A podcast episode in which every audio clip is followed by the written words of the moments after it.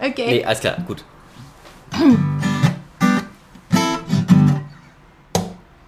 Gestern warst du noch der heiße Scheiß. Du hast so manche Firma flachgelegt. Du hattest einen Ruf wie ein Donnerhall. Dein Name hat Millionen bewegt. Doch so langsam, ganz langsam die Götterdämmerung an. Denn so langsam, ganz langsam kommt der AI-Act und stiehlt dir den Rang.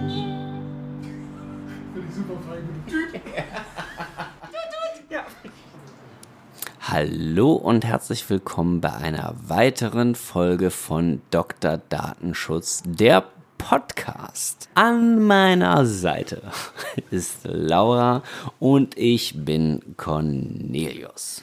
Hallo Cornelius. Hi, hi, hi. wir sind, wir sind, also ne, beziehungsweise ich war, also wir haben einen Bezug zu Intersoft Consulting, kann, kann, kann man so sagen. Das geht doch so Ja. nicht. Also ich jetzt nicht mehr, Laura arbeitet noch für Intersoft Consulting. Und, na, was soll man sagen? Aber trotzdem Trotzdem machen wir den sind, sind wir Podcast. in der Liebe zum Datenschutz vereint. Wow. Ja, die Liebe für den Datenschutz. Ich wurde vor kurzem ausgelacht, als ich gesagt habe, das ist das geilste Rechtsgebiet. Ich würde einfach sagen, unsere Liebe zeigt ja quasi, ich habe recht. Weil unsere Liebe zum, zum Datenschutz so tief ist. Also, also ich, ich weiß ja nicht, wer dich ausgelacht hat, aber ich, also, ich bin auch so ein bisschen datenschutzmüde, muss man sagen. Wann haben wir, das letzte, letzte Folge war mit Jörg Und Holger, und Holger zusammen. das war definitiv nicht ermüdend. Nee, nee, das war eine tolle Folge. Und es war aber, die hat mir auch sehr zu denken begegnet. Weil, weil auch Jörg gerade doch so ein bisschen müde war. Und ich frage mich, ob ich mich dem auch anschließen soll, ob ich aber auch ein bisschen Datenschutz müde werden soll, weil am Ende des Tages ist es dann doch immer viel, viel gleich gleich und viel anstrengende Aufsichtsbehörden und komische Gerichtsurteile und eine sehr, ja, weiß ich nicht, ein bisschen, also für mich gefühlt fühlt es sich so ein bisschen sonnenuntergangsmäßig bei der DSGVO an, aber da reden wir ja nicht drüber. Wir reden ja heute über Bußgelder. Ja, und vor allen Dingen, was unseren Zuhörerinnen und Zuhörern wahrscheinlich sofort aufgefallen ist, wir haben heute ein bisschen was geändert. Also nicht dauerhaft, aber einfach mal heute. Unter anderem auch, weil wir die Möglichkeit genutzt haben, heute mal wieder gemeinsam aufzunehmen. Also für alle, die noch nicht so lange dabei sind, Cornelius und ich, wir nehmen Remote sonst auf und sehen uns dann über die Videokonferenz-Software-Tool unserer Wahl. Genau. Und sind halt nicht quasi an einem Ort. Und heute, so wie aber auch schon mal vor Das, also genau, Zeit, das, letzte ne? Mal, das letzte Mal waren wir in der alten Mühle in Ballrechte Dottingen. Schön, dass du das dazu Jetzt, sagst. ähm, Ihr könnt alle googeln, wo wir- das ist. Genau, alte Mühle Ballrechten Dottingen äh, kann man, kann man mieten. Also,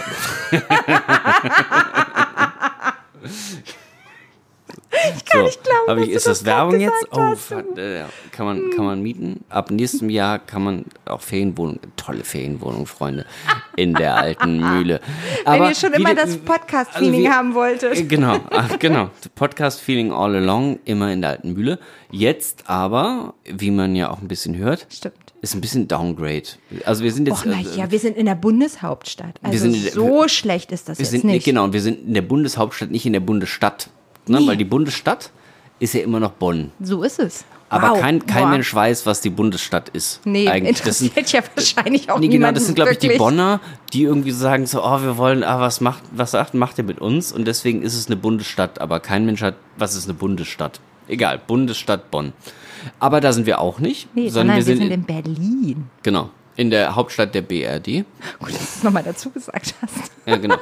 Dementsprechend ist hier laut. Aber das ist nicht schlimm, weil wir uns für unsere quasi, für uns ist das quasi eine Live-Folge, weil wir jetzt irgendwie gerade die Chance haben, einfach, wir sind jetzt mal Meter nur auseinander. Das ist schon was ganz Besonderes. Macht natürlich eine gewisse Stimmung, deswegen auch vielleicht ein ganz besonderes Intro-Lied heute für euch. Das äh, steckt viel Liebe und vielleicht der eine oder andere Wein drin, ne? Genau. Aber, also wir wollen ja trotzdem über Datenschutz reden. ne? Absolut. muss es, und auch wenn ähm, du müde bist, ganz ehrlich, es ist ja schon so, dass Ich versuche das auch, wenn ich so mit Kunden rede, dass Datenschutz ja irgendwie für alle gleich ist. Und damit versuche ich eigentlich vielen die Sorge zu nehmen und sie grundsätzlich zu motivieren. Jedoch, wenn man mal ganz ehrlich ist, bedeutet das gleichzeitig aber auch, dass es ja auch, naja, immer gleich ist irgendwie. Und ich verstehe schon, wenn da eine Art Abgeschlagenheit sich irgendwann einstellt, weil man ja doch ähnliche Dinge macht und auch gegen ähnliche Windmühlen immer wieder kämpft. Gerade in unserer letzten Folge mit Jörg und Holger ging es natürlich auch um Regulationswut durch den europäischen Gesetzgeber und ähm, das sich auch wiederholen von bestimmten Prozessen. Aber irgendwie aber gut, das liegt ja auch ein bisschen an meiner Rolle in diesem Podcast. Kann ich auch nicht anders. So ein bisschen mein Daueroptimismus, den ich verbreite. Es gibt ja doch irgendwie immer wieder nicht was Neues, aber doch, ich würde sagen, immer wieder Highlights. So Aha-Momente und so ein gewisses Aufschauen.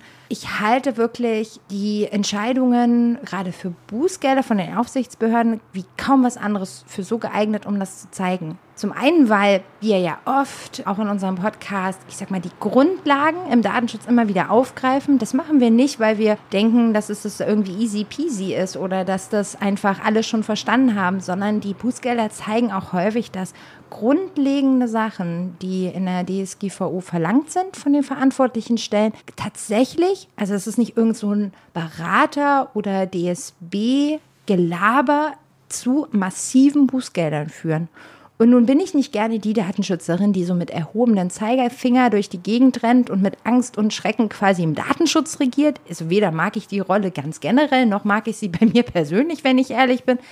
Aber die Realität ist, dass genau diese Kleinigkeiten, wenn man kontinuierlich arbeitet, und deswegen haben wir gedacht, Mensch, wir machen mal wieder so eine schöne Bußgeldfolge und zeigen, was so ein bisschen passiert ist, doch schon auch Unterschied machen können.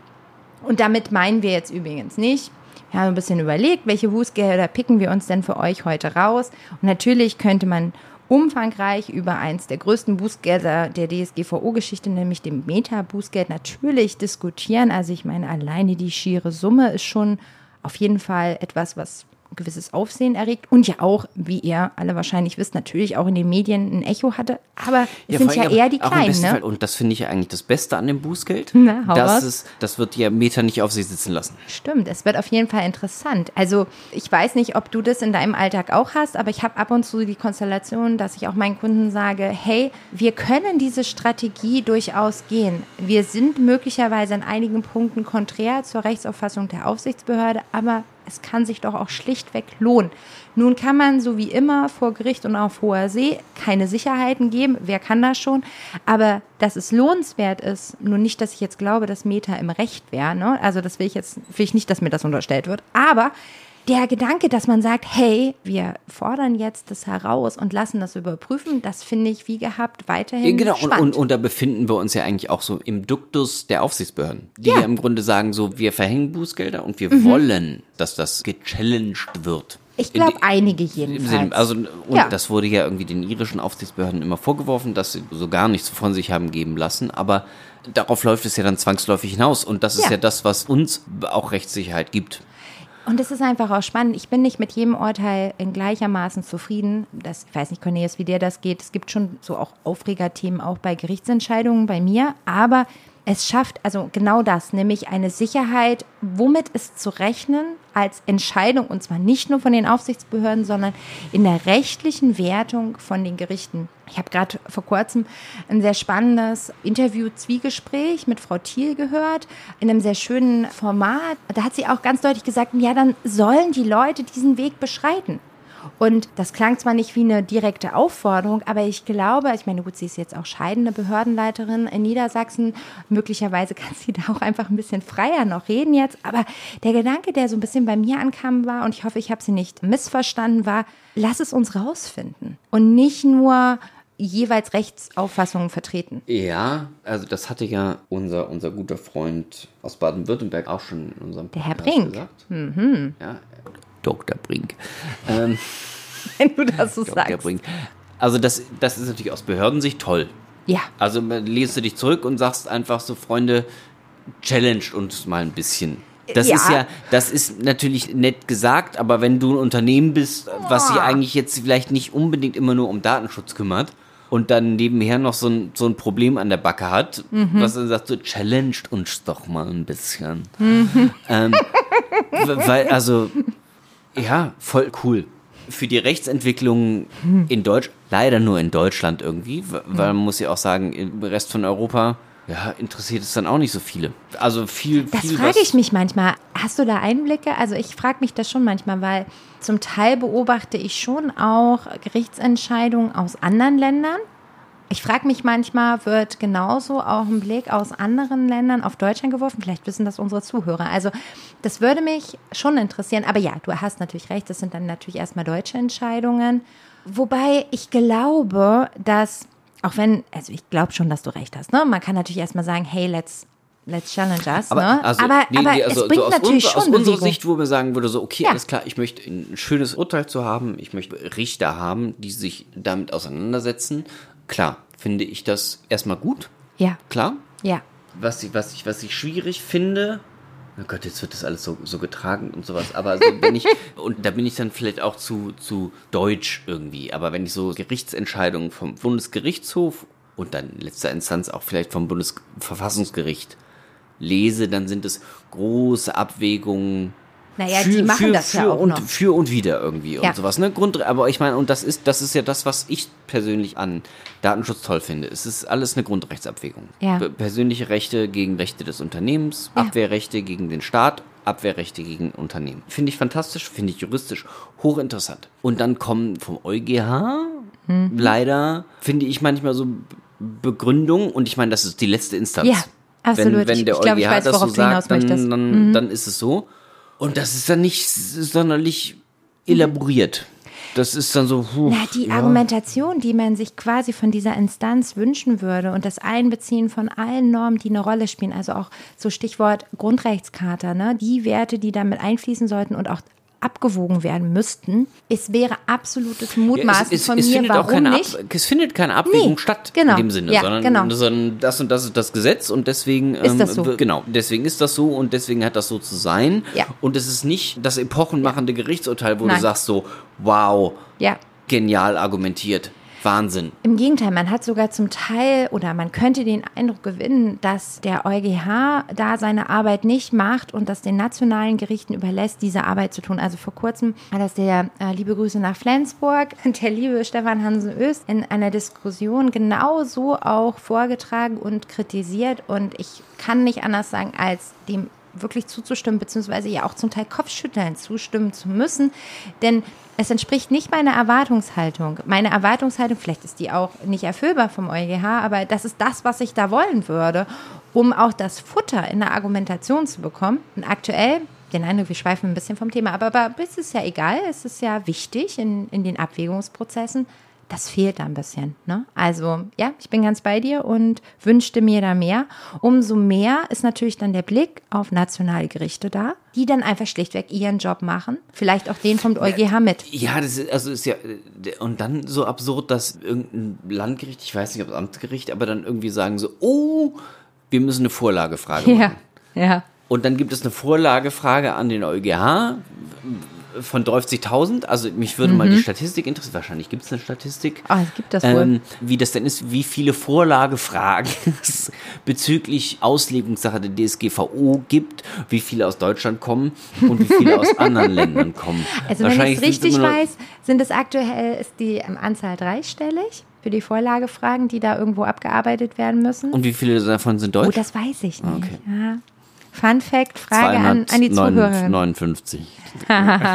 Ja, auf der anderen Seite, also man hört ja oft, ne, dass der deutsche Datenschutz so sehr streng wäre. Was wir, glaube ich, aber haben schon, sind durchaus wirklich viele und nicht nur eine, viele Aufsichtsbehörden in unserem Land durch unser föderales System, die sehr aktiv sind. Nee, und jetzt ganz kurz, nee, das Ja. möchte ich noch kurz, weil ich glaube, Ja, ich ja, glaube, hau raus. dass das dem EuGH nicht bewusst ist. Der EuGH macht Einzelfallentscheidungen. Das ist Der ja auch sein also der, Job, der, ein Stück weit, genau, ne? Ich weiß, der be beantwortet die Frage. Ja. Und ich meine, jetzt haben wir natürlich im europäischen Raum kein Case Law in dem Sinne, sondern wir sollen nicht so viel auf Rechtsprechung, sondern eigentlich wollen wir uns am Gesetz orientieren. Aber das ist ein, das ist ein Riesenproblem. Wenn der EuGH dann eine konkrete Frage Ja. beantwortet, dann meint der EuGH auch nur Das ist jetzt aber auch nur auf die konkrete Ja. Frage beantwortet. Ja. Und wem hilft macht, das, ne? Das sorgt ja für einen riesen, riesen Stau. Ja, und das hilft auch nicht oder es bringt nicht die Erleichterung, die man sich da wünschen würde. Ne? Also ich meine, die Hoffnung ist doch eher, oder vielleicht bin das auch nur ich, ne? also ähm, hau gern raus, was du denkst, aber meine Hoffnung ist ja dann von quasi der höchsten Instanz, die entscheiden kann zu diesen Fragen, ist ja Klarheit und Sicherheit in der Rechtsanwendung, quasi Möglichkeiten, Best Practice abzuleiten. Und wenn du aber dann immer wieder zurückgeworfen wirst in eine Position, in der du so halb sagen musst, ja, aber das ist jetzt eigentlich nur in dem Fall so, äh, höchst unzufriedenstellend. Genau, und dann, das wäre dann wieder auch eine Vorlagefrage wieder an den EuGH, wo man so sagen würde. So. Also, und das ist ja nur so vielleicht den Bezug zum Musikintro. Da ist ja die DSGVO nur der Anfang. Ja, klar, da ist ja ich Bewegung. möchte nicht ins Detail gehen, aber natürlich bekommen wir mehr europäische Gesetzgebung, Ja, was ja grundsätzlich ein hehres Ziel ist und, und schön ist und, und gut ist. Mhm. Aber wir bekommen dadurch Gesetze, die erstmal sehr viel verlangen. Das Mhm. ist, anders ist ja keine Richtlinie. So wie damals Wettbewerbsrecht, sowas, wo, wo man sagt, so, das müssen die nationalen Gesetze jeder umgeben, sondern diese ganzen Verordnungen, die quasi das Recht in Europa harmonisieren sollen, die machen es uns nicht leichter. Also wie gesagt, da ist nur die DSGVO der Anfang und da kommt der AI Act, da kommt der Data Act, da kommen jetzt viele Gesetze, die nach dem gleichen Duktus aufgebaut sind. Und Ja. die sollen wir alle erfüllen. Naja, der, die Stoßrichtung ist ganz klar, Aspekte des digitalen Lebens zu regulieren, um Möglichkeiten und Schutz für die Betroffenen, also, und damit meine ich jetzt nicht mal unbedingt der Betroffene im datenschutzrechtlichen Sinne, sondern ganz generell eher so von der Denkstruktur eher so Richtung Konsument im weitesten Sinne eben zu schaffen. Also, um es mal vorab zu sagen, ne, ich, ist nicht, ich bin nicht dagegen. Also hier gegen, also das Pendant wäre ja quasi, wenn man in der Welt mal von ein bisschen rumguckt, ne? Also wäre ja gar nicht zu regulieren. Also und zu sagen, hey, der Markt, der reguliert sich schon von alleine. Was wir gerade so bei KI zum Beispiel ja auch so im angloamerikanischen Bereich durchaus haben. Das heißt also, wir wollen schon regulieren, um Sicherheiten und Möglichkeiten und Rechtsinstrumente quasi abzubilden. Die Stoßrichtung finde ich schon sympathisch. Also vom Grundsatz her. Ich frage mich schon an dem einen oder anderen Stelle, welchen Regulierungsbedarf wir schon also haben. Nun würde ich einfach sagen, das äh, ist sicherlich strittig und das kann man, naja, ich glaube, das kann man auch sehr unterschiedlich sehen. Nur, ob es uns dann vor allen Dingen die Erleichterung bringt, und da kommen wir ja vielleicht dann wieder zurück äh, zu unseren, ich sag mal, datenschutzrechtlichen Fragen. Wir, wir bewegen uns ja immer noch in dem Spannungsfeld, in dem trotzdem grundlegende Dinge nicht erfüllt werden. Deswegen ja auch diverse Bußgelder, die sich immer wieder ergeben. Und der Blick fürs große Ganze und das, was vielleicht ja auch mit diesen ganzen Verordnungen, diesen ganzen DSA und DA und AI und wie sie nicht alle heißen, ähm, da muss natürlich Cornelius schmunzeln, weil mit AI hatte ich heute schon so meine Probleme. Also, das ist so, das, das, das bringt dann so einen, so, so einen bunten Strauß an Verordnungen, die möglicherweise von der Stoßrichtung, um da zurückzukommen, durchaus gut sein können. Wir schaffen es ja aber häufig noch nicht mal und Unternehmen schaffen es auch zum Teil nicht mal, die ersten Anforderungen der DSGVO quasi zu erfüllen, der ersten Stunde. Und da werde ich schon, also ich werfe da jetzt noch nicht die Flinte ins Korn. Also so möchte ich nicht verstanden werden. Aber ich gucke dadurch natürlich kritisch drauf, weil das Mehr muss ja auch abgebildet werden. Ich glaube, das, also das ist das, was ich ein bisschen bei dir raushöre. Das wird jedenfalls nicht leichter. Also die Cornelius GmbH ist nicht begeistert. das habe ich mir gedacht. Gut, dass ihr nicht so viele personenbezogene Daten habt, Mensch. Ja, aber ihr habt andere Dinge, ne? Und die sind jetzt alle mit dabei. Wobei, unter den Digital Service Act fallt ihr wahrscheinlich noch nicht. Aber mal Also, ganz ehrlich, also laut meinem Businessplan schon. okay, ich, ich, ich gönn dir. Ne? Also ich gönn dir total und äh, Nee, also, nee, also wir sind ja als ähm, Datenschutz-Podcast gestartet und wir berichten natürlich gerne auch über die Datenschutzthemen, die, die grundsätzlichen Themen, die man, Ja. die man beim Datenschutz Genau. die, die sind irgendwann abgefrühstückt, muss man so sagen. Es kommt natürlich halt irgendwie was, was Neues dazu und so. Und ich glaube, was im Datenschutz in nächster Zeit spannend wird, ist natürlich dann das Zusammenspiel von, wie sieht es mit dem Data Act aus, der vorsieht, dass Firmen ihre Daten teilen. Wie sieht es mit einem AI Act aus? Keine Ahnung, was der AI Act damit zu tun hat. aber, aber, zumindest, ähm, wir haben, wir haben nicht mehr die klassischen Themen über die wir quasi als Lehr-Podcast in dem Sinne aufgefangen haben, was, was ist denn eine Auftragsverarbeitung und wie sieht es denn na wohl, das war jetzt gar nicht so lange her, aber wie sieht es mit einer Videoüberwachung aus und so? Also das, okay, ich gehe da jetzt einfach mal komplett konträr, weil ich am Ende des Tages auf keinen Fall den Eindruck vermitteln möchte, dass wir quasi uns selbst als obsolet quasi deklariert haben. Also das gehe ich einfach nicht mit. Wobei, du hast natürlich recht, irgendwann, also die, die Normen und die Anforderungen der DSGVO sind irgendwann auch mal abgefrühstückt. Was ist denn aber eigentlich die wahre Schwierigkeit? Klar, im ersten Schritt musst du irgendwie verstehen, was ist gefordert. So, erster Schritt. Zweiter Schritt, wie setzt man das um? Was sind irgendwann Best Practice? Wie, wie kann ich das angehen? Wie skaliere ich das vielleicht mein, für mein Unternehmen? Okay, das wollen vielleicht die meisten Aufsichtsbehörden nicht hören, dass irgendwelche Sachen skaliert werden, ist aber in der Realität natürlich komplett so angekommen. Und dann aber auch, wie gehe ich denn vor? Und einer der, ein, das Schwert der DSGVO sind die Bußgelder. Wie mache ich als Unternehmen und wie stelle ich sicher, dass mich diese Bußgelder nicht treffen? Denn das ist ja nicht immer nur aus der Güte oder ihrer völligen Wunsch von Compliance für Datenschutzfragen geschuldet, sondern schlichtweg, weil das betriebswirtschaftliche Risiko eines Bußgelds sich nicht realisieren soll. Denn ganz ehrlich, wenn ich jetzt quasi nach Berlin gucke, was ja sehr stimmig ist mit unserem Aufnahmeort gerade und mir angucke, dass die DKB ne, als Bank erstmal 300.000 Euro zahlen muss wegen quasi boah, ich würde ja fast sagen, schon Stimmt. Kinderkrankheiten, Stimmt. ne? Und aber na, und das ist vor allen Dingen das, das Bußgeld und vor allen Dingen auch das, das Ganze drumherum, was hochrelevant werden wird. Deswegen mhm. ist es so, wir reden über Bußgeld DKB. Was mhm. ist passiert? Ja, was ist da passiert? Naja, die DKB hat ähm, einen eigenen, ja, ein eigenes Scoring-System gehabt. Für alle, die jetzt wirklich komplett neu reinkommen. Also, die haben Kreditbeantragende bewertet. Und zwar nicht nur nach den Bewertungskriterien, die man hier auch erwarten würde, nämlich ähm, Schufa-Auskunft. Ähm, The Devil. The, The Devil. Devil. Ja, ich weiß. Das ist, ich ich sage jetzt einfach immer nur Schufa so zwischendurch, damit du immer sagen kannst, The Devil. So. The Devil. Und, sondern also den klassischen oh, zu erwartenden Kriterien, die eine Bank für die Kreditwürdigkeit heranzieht, sondern die DKB hatte ihr eigenes Scoring-System.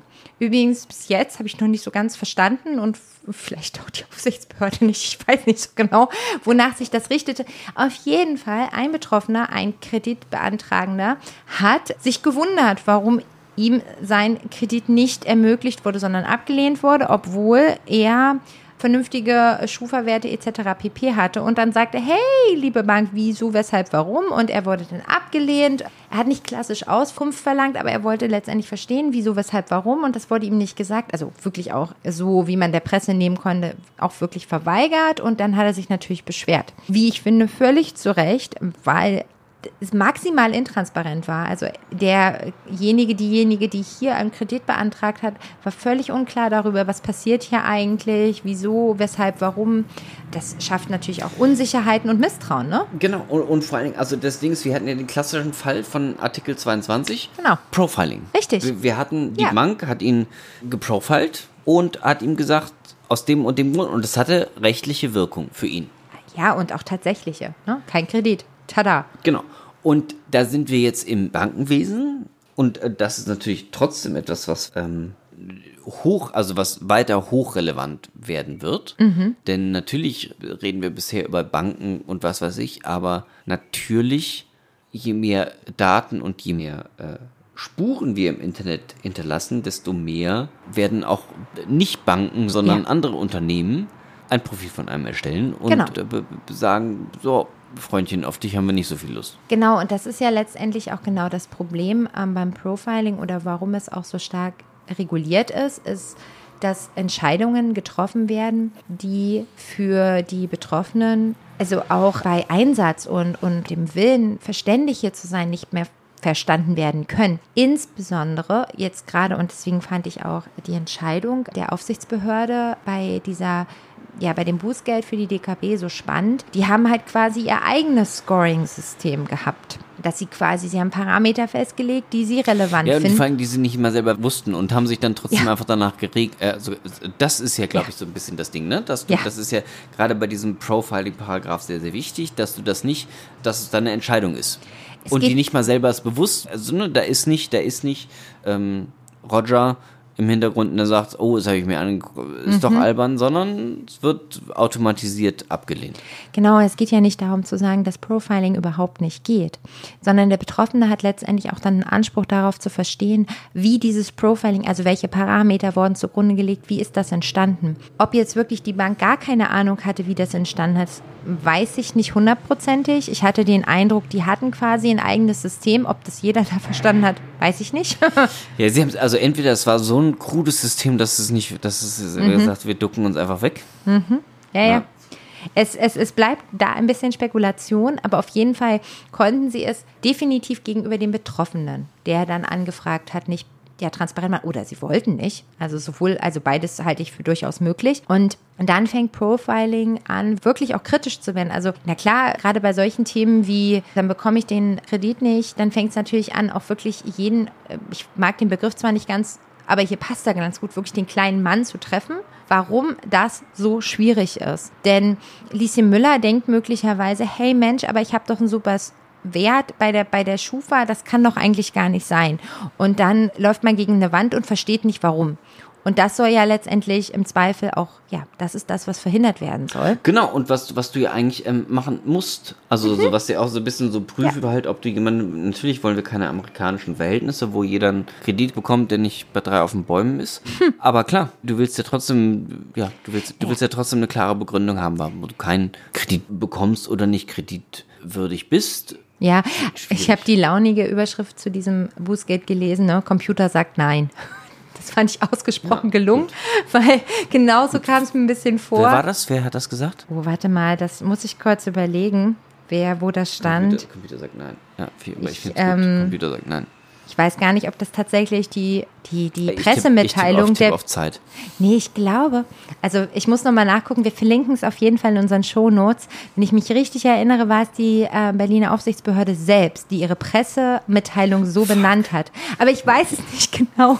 Ich will nichts Falsches verbreiten. Ich gucke nach und versprochen, wir verlinken das richtig auf jeden Fall in den Shownotes. Da achten wir ja immer drauf, dass wir euch aktuell halten und damit ihr Sachen auch mal nachlesen könnt.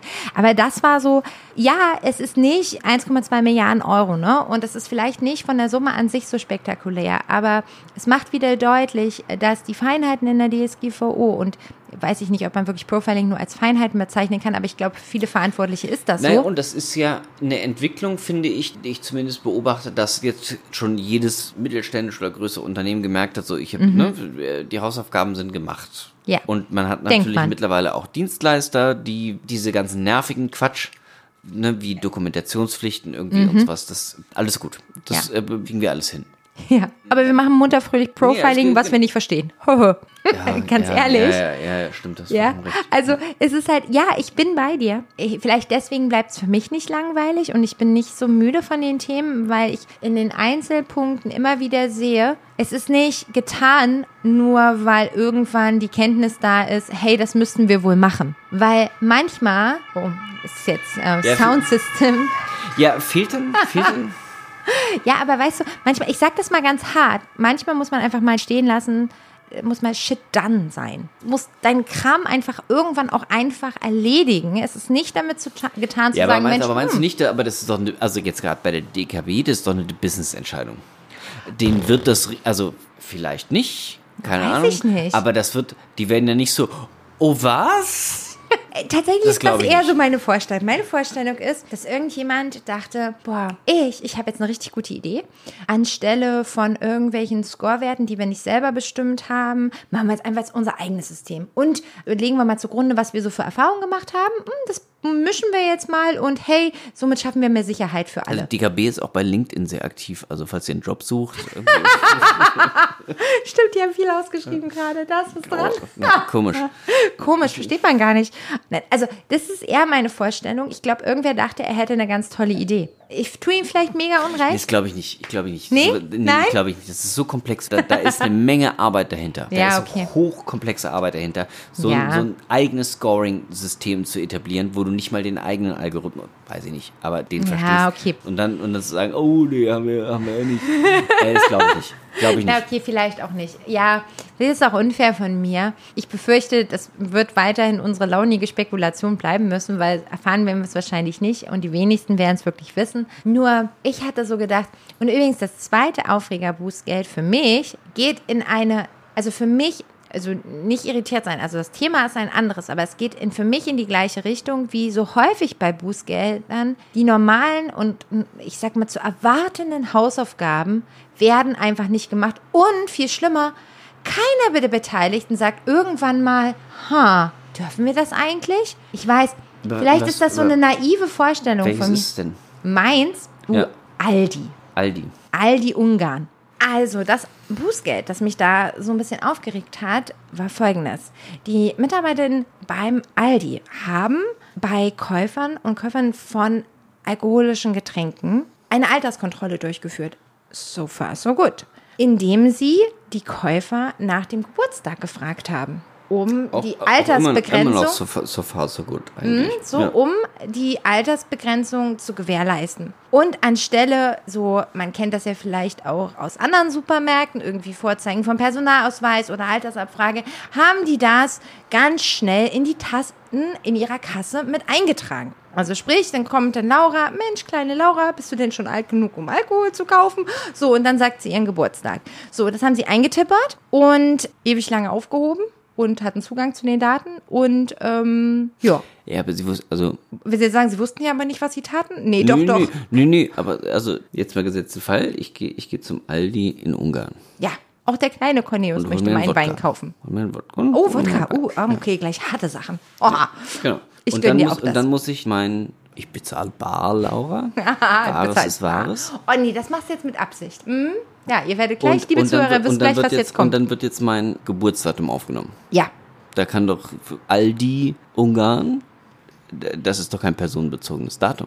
ist ja nicht personenbezogen. so, worauf du natürlich jetzt zielst. Man muss es ja, es muss ja personenbezogen Ja, sein. ja, eine Personenbeziehbarkeit muss letztendlich gewährleistet Also sein, wenn ich Aldi Ungarn wäre, würde ich da, ja, würde ich, Also, nun gehe ich mit dir mit, wenn ich von einem Betroffenen ohne weitere Information nur den Geburtstag habe, dann werde ich wohl kaum in der Lage sein, das einer Person wirklich, also diese, diesen Personenbezug herstellen zu können. Jedoch muss man mal ganz nüchtern sagen, ha, nüchtern in dem Zusammenhang. Ich stelle gerade meinen Wortwitz fest und bin die Einzige, die sich wahrscheinlich freut. Naja, egal. Auf jeden Fall haben sie ja auch verschiedene Bezahloptionen. Ich gehe soweit mit. Also übrigens, die Rüge der Aufsichtsbehörde bezog sich vor allen Dingen auf die Rechtsgrundlage. Nur mal so am Rande, was hier gerügt wurde, dass im Prinzip die Rechtsgrundlage fehlte, beziehungsweise wieso, wenn es kein Aldi- personenbezogenes Datum ist, dann auch ja, keine Rechtsgrundlage. okay, ja, ja, ja. Ich, ich hätte es kommen, ich hätte es kommen sehen müssen. Unterstellen wir mal, der kleine Cornelius hat eine EC-Karte und bezahlt ihm nicht bar, Ja. sondern hat mit seiner EC-Karte bezahlt, dann sind wir natürlich im Personenbezug 100% drin, weil dann nämlich dein personenbezogenes Datum A Informationen deiner EC-Kartenzahlung plus Informationen zu deinem Geburtsdatum natürlich kombiniert einen Personenbezug herstellen. Ich glaube, Fair enough. ja, für alle, die jetzt sehr, sehr, sehr aufmerksam zuhören, es gibt sicherlich auch in diesem Beispiel Konstellationen, in denen ließe sich argumentieren, dass es sich um keinen Personenbezug handelt. Genau, Okay. gerade wo wir, wo wir dann, aber ich meine, das ist wieder völlig anders, aber gerade beim Urteil des Europä, nee, das, das, wie heißt, oh, das ist ein, nicht, nicht der EuGH, sondern der EuG, also der Ja. Gerichtshof der Europäischen Union. Genau. So, Ah, Stichwort pseudonyme Daten, ne? genau. Mhm, klar. Übrigens, spannendes Urteil. Ich glaube, da könnten wir mal auch mal drüber reden. Bottom line ist, dass der Personenbezug zum Teil zu eng gezogen wird und ähm, die Verfügbarkeit und das Herstellen eben des Personenbezugs gerade auch bei Hinzuziehen zum Beispiel von Dienstleistern und Dienstleistern zum Teil für Verantwortliche nicht möglich ist. Ganz spannende Sache für alle, die quasi Möglichkeiten suchen wollen und auch finden wollen, um aus dem Personenbezug in Anführungsstrichen rauszukommen. Nicht jetzt als Naja, aber und, Ne? so, und bei jeglichem Cookie-Consent-Management, wenn wir Ja. darüber bei sind, und Ja. du hast sehr viele US-Dienstleister und wo du sagst so, naja, aber die US-Dienstleister, die sammeln vielleicht die IP-Adresse und sammeln noch das Gerät und was weiß ich, aber du als verantwortliche Stelle, die das irgendwie hast, die hat keinen Zugriff. Äh, kann das alles so vielleicht zurückführen. Dein US-Dienstleister mit Sicherheit nicht. Und dann stellen sie ja schon wieder 30, 30. Also Ja, das ist deswegen ja, habe ich eben gerade gesagt, Genau. also das Ja, ja, Urteil ja. super, Ja, ja, super ja. spannend. Ich bin ganz bei dir. Ähm, und ich interessant ist natürlich dieser Punkt auf jeden Fall. Also dieses Urteil bringt interessante Innovationen. Vor allen Dingen auch, ich glaube, das bietet sich ja quasi die nächste oder eine der folgenden Folgen an, um nochmal über Anonymisierung und Pseudonymisierung zu sprechen und welche Möglichkeiten das hat, um vielleicht wirklich den Personenbezug loszuwerden. Ich bin voll bei dir. Für all die Ungarn ist es nicht besonders gut ausgegangen. Das mag auch daran liegen, und dass die Argumentation quasi so ein Convenient-Argument, wie ich das immer nenne, dass es ja doch bequem für die Mitarbeiterinnen und Mitarbeiter an der Kasse war, hier im Prinzip nur das schnell einzutippen, als irgendwie wirklich eine Alterskontrolle durchzuführen. Ich fand ganz spannend, und das ist in dem Bußgeld jedenfalls so aus der Pressemitteilung, aber das mag an meinen mangelnden Fähigkeiten im Ungarischen auch, mag damit zusammenhängen. Ich fand ganz spannend den Punkt, das Stichwort Datenminimierung gar nicht so deutlich hervorgekommen ist. Also ich hatte den Eindruck, dass vor allen Dingen die fehlende Rechtsgrundlage gerückt wurde oder das Herausarbeiten durch all die Ungarn bezüglich der Rechtsgrundlage nicht ausreichend war. Ich finde aber auch, man kann hier auch mal ganz nüchtern fragen, und das ist ja auch zu übertragen auf Unternehmen. Ich sag mal so Stichwort Führerscheinkontrolle bei Firmenwagen. Da werden häufig viele Daten gesammelt, die aber gar nicht nötig wären, weil zum Beispiel ein Augenscheinname vielleicht ausreichen würde. Und das dauert vielleicht einen kleinen Moment länger, als irgendwie ein paar Zahlen einzutippern in die Kasse, jetzt um das ja, Bezug und zu Aldi zu Gerade ziehen. Führerschein haben wir ja auch ein Spezialgesetz, ne? Wir haben Ja. so ein Personalausweisgesetz, wo du einfach sagst, so, wenn der nicht explizit zustimmt, und Ja. dann sind wir gleich wieder beim Problem bei der Zustimmung, klar. So auch dieses Bußgeld, das jetzt auch im letzten Monat gefallen ist zum Thema im Prinzip Kopien von Personalausweisen bei, ich glaube, Sportwetten waren es, die unrechtmäßig gemacht wurden. Also sprich, Datenminimierung wird noch, glaube ich, deutlich größer. Und damit wollte ich eigentlich den Bogen zum Anfang nochmal zu entspannen. Die kleinen Themen oder vermeintlich kleinen Themen kommen immer wieder und auch viel mehr heraus. Also man könnte ja, vielleicht bin ich dann auch manchmal klein, klein, weiß ich nicht, aber das ist das, was es für mich persönlich durchaus spannend macht und gar nicht so langweilig. Weil die kleine Arbeit ist zwar manchmal fisselig und, und, und man braucht viel Geduld, aber da ist im Prinzip, da kannst du es holen im Datenschutz. Ist immer wieder mein Eindruck. Also es ist mein, mein wirklich positiv gestimmtes Plädoyer auf den Datenschutz hier jetzt am Ende. Ja, gut. Ähm, aber gut, ähm, das sind so meine Gedanken dazu, um diesen Frust, den ich durchaus nachvollziehen kann, vor allen Dingen bei immer mehr Verordnungen, die auf uns einprasseln, um vielleicht immer ein bisschen entgegenzutreten. Im Kleinen zu arbeiten lohnt sich. Ja, manchmal ist es ja auch ein kleiner Kampf, fairerweise. Ich sehe es ja auch gerade Ja, bei internen Datenschutzbeauftragten. es Ja, ja, es ist quasi Sound, den habe ich bestellt, Ja. dafür, um das deutlich zu machen. Das stimmt. Allerletzte Eisenbahn. Aber soweit äh, unser kleiner philosophisch, europäisch Datenschutzbußgelder geprägter Abriss der letzten Wochen. Wie immer freuen wir uns natürlich über eure Anregungen und eure Kritik. Wir freuen uns über alle neuen Zuhörerinnen und Zuhörer. Kommentiert gerne unseren Podcast, also bei allen gängigen Podcast-Formaten, ob das Apple Podcast ist oder Spotify, was auch immer ihr gerne verwendet. Wir planen schon wieder die nächste Folge. Es bleibt also spannend und für mehr Informationen gerne immer einen Blick in unsere Shownotes, aber auch weitere Ausführungen auf unserem Blog auf Dr. Datenschutz und natürlich auch bei Twitter sind wir weiterhin aktiv. Wir freuen uns immer über euer Feedback. Well said. Wow. Schön. Ja, ganz ohne Vorlage und obwohl wir alles mal ein bisschen anders gemacht haben heute, ne? Ja, gut. Tschüss, Tschüss. Laura. Tschüss und bis zum nächsten Mal.